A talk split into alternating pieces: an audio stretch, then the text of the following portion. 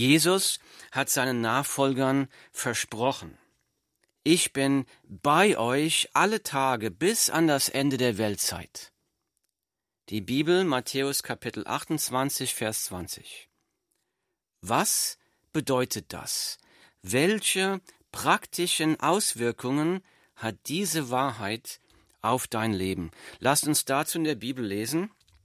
Ich lese, Josef aber war nach Ägypten hinabgeführt worden, und Potiphar, ein Kämmerer des Pharao, der Oberste der Leibwache, ein Ägypter, hatte ihn aus der Hand der Ismaeliter erworben, die ihn dorthin gebracht hatten. Und der Herr war mit Josef, und er war ein Mann, dem alles gelang, und so durfte er im Haus seines ägyptischen Herrn bleiben. Und als sein Gebieter sah, dass der Herr mit ihm war und dass der Herr in seiner Hand alles gelingen ließ, was er unternahm, da fand Josef Gnade in seinen Augen und durfte ihn bedienen.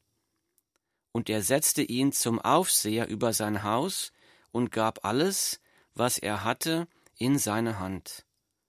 Und von der Zeit an da er ihn über sein Haus und über alle seine Güter gesetzt hatte, segnete der Herr das Haus des Ägypters um Josefs willen. Und der Segen des Herrn war auf allem, was er hatte, im Haus und auf dem Feld.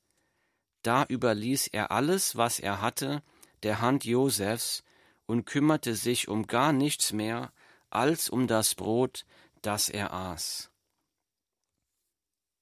Die Bibel, 1. Mose, Kapitel 39, Verse 1 bis 6. Josef hatte als junger Mann viel Schlimmes erlebt. Er wurde von seinen Brüdern beneidet und leidenschaftlich gehasst. Als Josef 17 Jahre alt war, wollten sie ihn aus diesem Hass ermorden. Sie warfen Josef in einen leeren Brunnen, um ihn dort elend verhungern und verdursten zu lassen. Aber statt den Josef dort sterben zu lassen, haben sie den Josef als Sklaven an Kaufleute verkauft, die auf dem Weg nach Ägypten waren.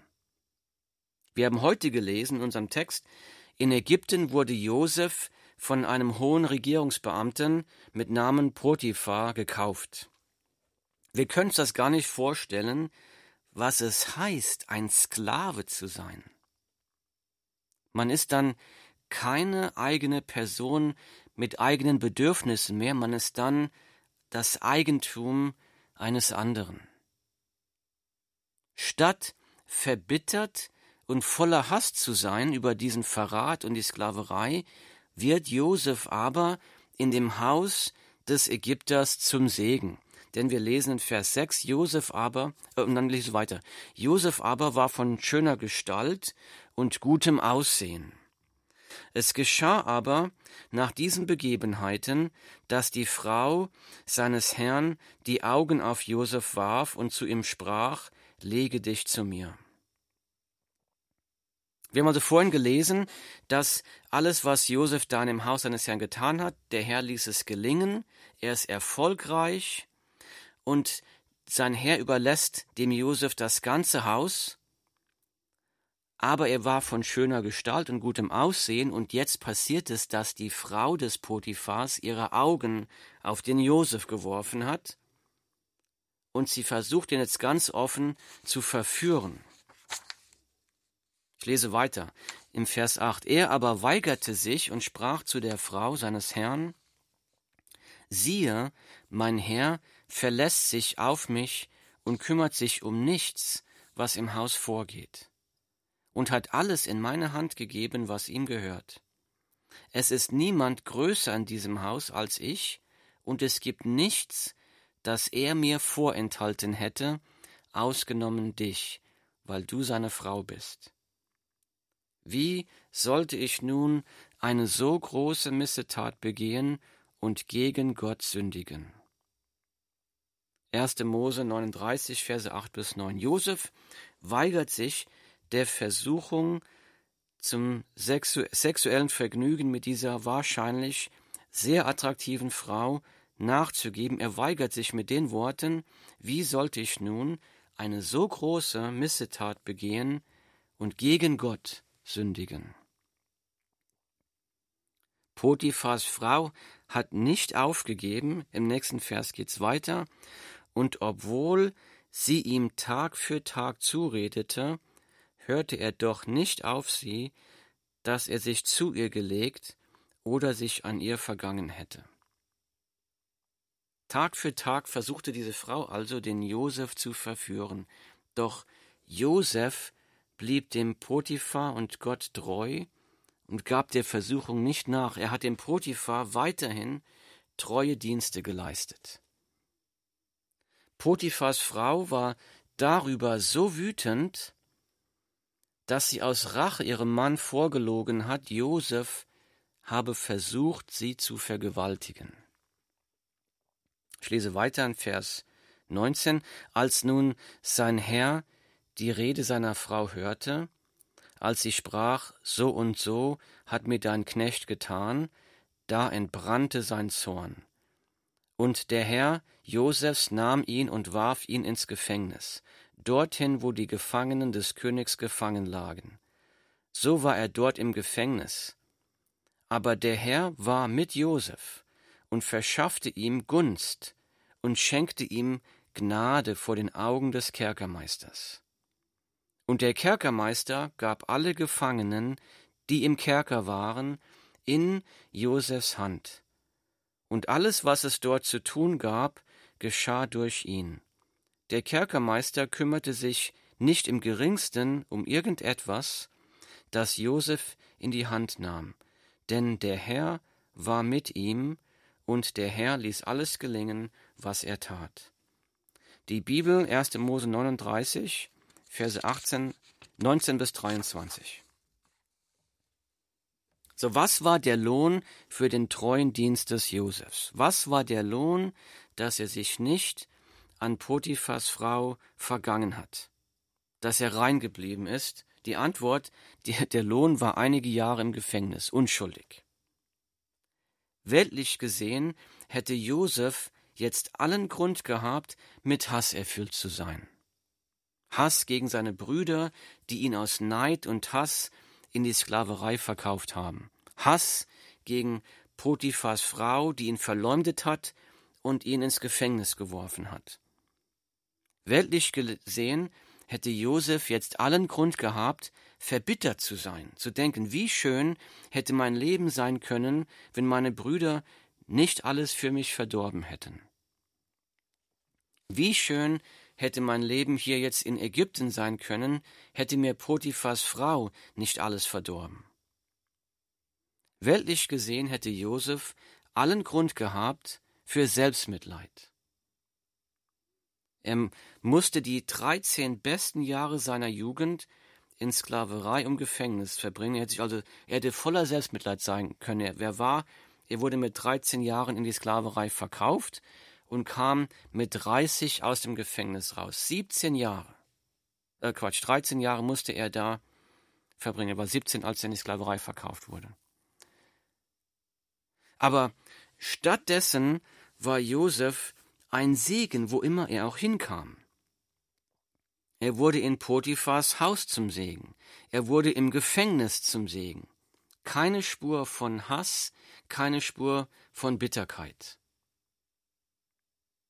Josef schien immer nur das Beste der Mitmenschen um ihn herum zu suchen. Wie war das möglich? Woher kam die Kraft? Woher kam seine Hoffnung? Die Antwort steht im Text viermal. Wenn Gott etwas wichtig ist, dann wiederholt Gott etwas in dem Text. Hier ist die Antwort. Vers 2. Und der Herr war mit Josef. Vers 3 Und als sein Gebieter sah, dass der Herr mit ihm war. Vers 21 Aber der Herr war mit Josef. Vers 23 Denn der Herr war mit ihm.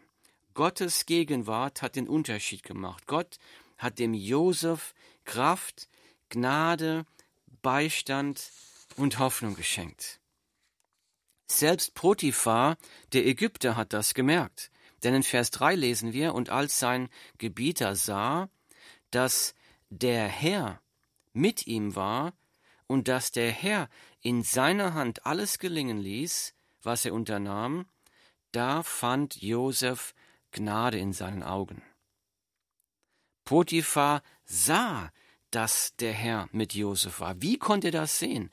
Der, die Ägypter haben noch viele falsche Götter angebetet. Woher konnte Potiphar wissen, dass der Gott Israels mit Josef war? Ich vermute, er konnte das sehen, weil Josef völlig ohne Zorn, ohne Hass war. Er konnte sehen, dass Gott ihn aufrechterhalten hat.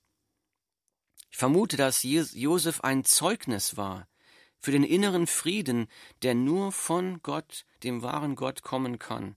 Josef war ein leuchtendes Zeugnis für den wahren, lebendigen Gott. Und so lesen wir in Vers 3, und als sein Gebieter sah, dass der Herr mit ihm war und dass der Herr in seiner Hand alles gelingen ließ, was er unternahm, da fand Josef Gnade in seinen Augen. Wir sehen, der Herr wirkte mit seiner Kraft. Der Herr ließ alles in der Hand Josefs gelingen, weil der Herr mit Josef war. Und auch später im Gefängnis lesen wir, aber der Herr war mit Josef und verschaffte ihm Gunst und schenkte ihm Gnade vor den Augen des Kerkermeisters. Und der Kerkermeister gab alle Gefangenen, die im Kerker waren, in Josefs Hand, und alles, was es dort zu tun gab, geschah durch ihn. Der Kerkermeister kümmerte sich nicht im geringsten um irgendetwas, das Josef in die Hand nahm, denn der Herr war mit ihm, und der Herr ließ alles gelingen, was er tat. Der Herr war mit Josef, der Herr schenkte Josef Gunst, der Herr schenkte Josef Gnade in den Augen des Kerkermeisters, und der Herr ließ alles gelingen, was Josef tat. Der Herr war mit Josef. Jetzt mag vielleicht jemand fragen, wenn der Herr doch mit Josef gewesen ist, warum musste Josef dann so viel Leid erleben? Ist das Leid, das Josef erleben musste, nicht ein Beweis, dass der Herr nicht mit Josef war? Diese Frage höre ich oft. Diese Frage kommt von einem unbiblischen Gottesbild. Wir haben ein falsches Bild von Gott. Und es gibt da zwei falsche Bilder, die in, in vielen Köpfen herumfliegen. Da, die erste unbiblische Vorstellung von Gott, ich nenne das Gott der Butler. Gott der Butler. In diesem falschen, unbiblischen Gottesbild ist es die Aufgabe Gottes dafür zu sorgen, dass seine Nachfolger gesund und erfolgreich sind. Das ist nicht biblisch. Dann in, in, diesem Gottesbild, da wird Gott nur als ein Mittel zum Zweck angesehen. Ich brauche Gott, um gesund zu sein. Ich brauche Gott, um erfolgreich zu sein. Ich brauche Gott, um eine gute Ehe zu führen. Ich brauche Gott, um ein gutes Leben zu führen. Seht ihr, da wird Gott nur ein Mittel zum Zweck. Dann wird die Gesundheit, der Erfolg, die glückliche Ehe, das gute Leben zum höchsten Ziel. Ich, mit anderen Worten, ich strebe Gesundheit an als mein höchstes Ziel meines Lebens und dazu kann Gott mir nützlich sein. Ich strebe Erfolg an als das Höchste meines Lebens und dazu kann Gott mir nützlich sein. Das heißt also in dieser, in diesem falschen Gottesbild, da spielt Gott selbst eigentlich nur eine untergeordnete Rolle. Gott ist dabei nur ein Werkzeug, ein Mittel, ein Butler, ein Mittel zum Zweck, um das zu bekommen, was ich als höchst wertvoll, als höchst kostbar, als lebenserfüllend finde, nur Gott nicht. Also eine unbiblische ein unbiblisches Gottesbild, Gott der Butler. Das zweite unbiblische Gottesbild ist eigentlich genau das Gegenteil von diesem. Das ist Gott der Spielverderber. In dieser unbiblischen Vorstellung, da denkt man, ein Leben mit Gott sei ein langweiliges Leben voller Entsagungen. In dieser Vorstellung denkt man, ein Leben mit Gott sei ein bitteres, ich würde gern, aber ich darf nicht leben. Dieser Vorstellung denkt man, Gott gönne mir nichts Gutes. Und das ist ein unbiblisches Gottesbild, das Bild Gott der Spielverderber. Beide Gottesbilder, Gott der Butler und Gott der Spielverderber, sind beide absolut unbiblisch. In, in diesen beiden unbiblischen Gottesbildern, da werden die Gaben, die Gott uns schenkt, höher geschätzt als Gott selbst. Denn bei dem Gott, dem Butler ähm, Gottesbild, da schätze ich die Gaben Gottes höher als Gott und ich brauche dann nur Gott dafür, für diese Gaben, die ich höchst schätze, zu bekommen. In dem anderen Gottesbild, Gott der Spielverderber, da werde ich auch die Gaben Gottes als höchstes in meinem Leben anstreben, aber der Spielverderber Gott will es mir nicht geben. Die Wahrheit ist, dass diese beiden falschen Gottesbilder die Herrlichkeit Gottes völlig unterschätzen. Die Bibel sagt, dass Gott selbst das Beste ist. Gott ist selbst das Schönste, das Wertvollste, das Herrlichste für unser Leben. Gott selbst ist das Kostbarste, das Lebenserfüllendste, was es gibt. Und wir lesen, und der Herr war mit Josef. Josef hat das erkannt, dass Gott selbst nicht die Gaben, die er gibt oder die er nicht gibt, das Kostbarste im Leben sind, sondern Gott selbst. Was Gott in der Sklaverei und im Gefängnis noch nicht wusste, war, Gott würde Josef bald zum zweitmächtigsten Mann Ägyptens machen. Alles Leid, das Josef durchleben musste, das war alles da, um ihn für dieses hohe Amt vorzubereiten. Gott würde durch Josef das ganze Land Ägypten und seine ganze Familie in Kanaan vor dem Hungertod retten. Aber es war die Gegenwart und die Kraft Gottes, die Josef durchtragen haben. Durch Jesus Christus kann jeder Mensch die Gegenwart und die Kraft Gottes im eigenen Leben erfahren, auch du. Jesus ist für deine und für meine Sünden am Kreuz gestorben, um uns die Gemeinschaft und den Frieden mit Gott zu erkaufen. Jesus Christus ist für deine und für meine Sünden am Kreuz gestorben, damit Gott, der Heilige Geist, in uns wohnen kann, mit uns Gemeinschaft haben kann, bei uns sein kann.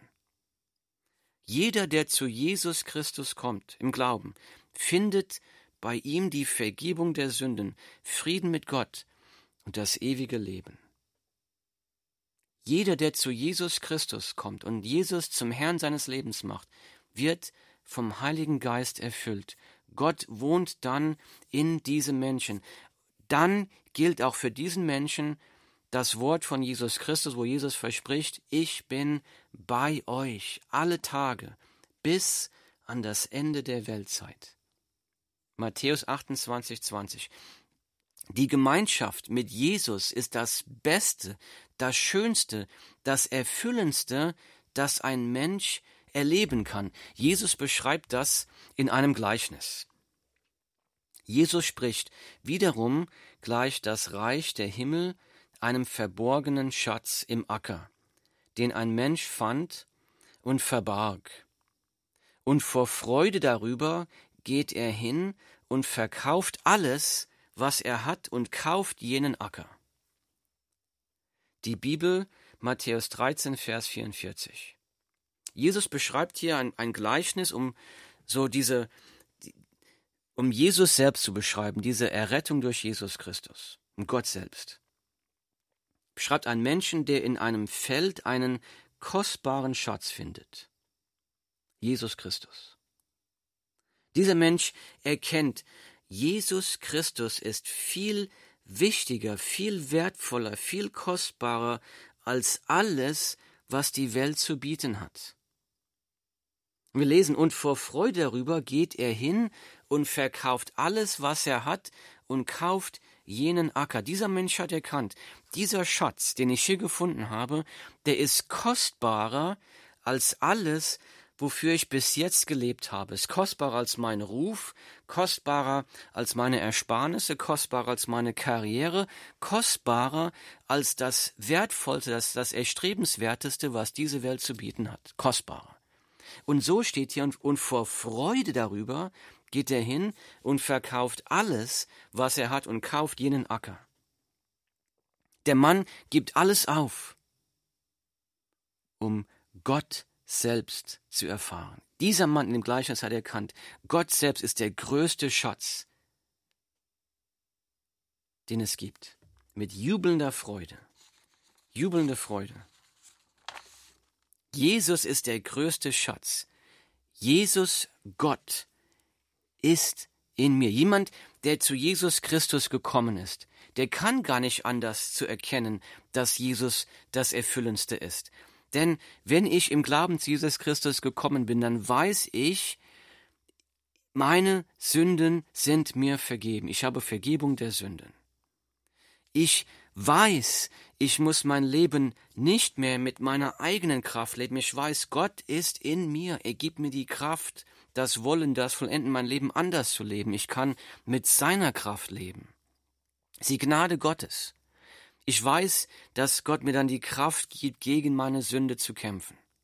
Er gibt mir die Kraft, meine Mitmenschen mit seiner Liebe zu lieben, denn ich selbst habe keine Liebe. Ich kann mich auf seine Kraft verlassen. Er gibt mir die Kraft, Menschen zu lieben. Jesus gibt mir Wegweisen durch seinem Wort. Er gibt mir inneren Frieden, auch wenn ich in den Stürmen des Lebens bin, wenn Bedrängnis kommt, Schwierigkeiten, dann gibt er mir inneren Frieden. Hoffnung. Wie wunderbar ist es zu wissen, Jesus Christus ist mit mir.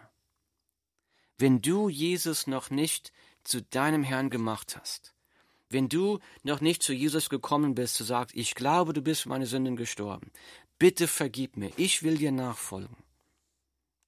Dann tue das noch heute, bekenne Jesus deine Sünden, glaube, dass er für deine Sünden gestorben ist, glaube, dass er lebt, dass er auch dein Leben heute mit seiner Kraft verändern kann, dass er dich befreien kann von allem, was dich versklavt. Er kann dich frei machen. Mach Jesus zum Herrn deines Lebens. Und dann gilt das Versprechen, ich bin bei euch alle Tage bis an das Ende der Weltzeit. Wenn Jesus schon der Herr deines Lebens ist, dann bitte ihn um Hilfe. Sag, Herr, bitte hilf mir, die Lebenserfüllung in dir allein zu suchen. Bitte hilf mir, deine Herrlichkeit, deine Kostbarkeit zu sehen und auch wertvoll zu finden. Bitte sei mein größter Schatz.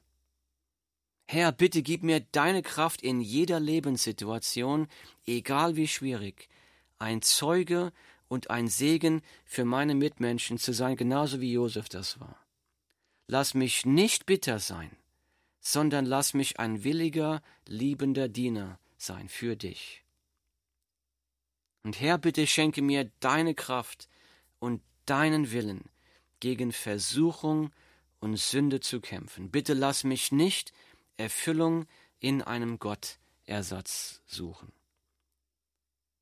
Das bitte ich für dich und für mich. In Jesu Namen. Amen.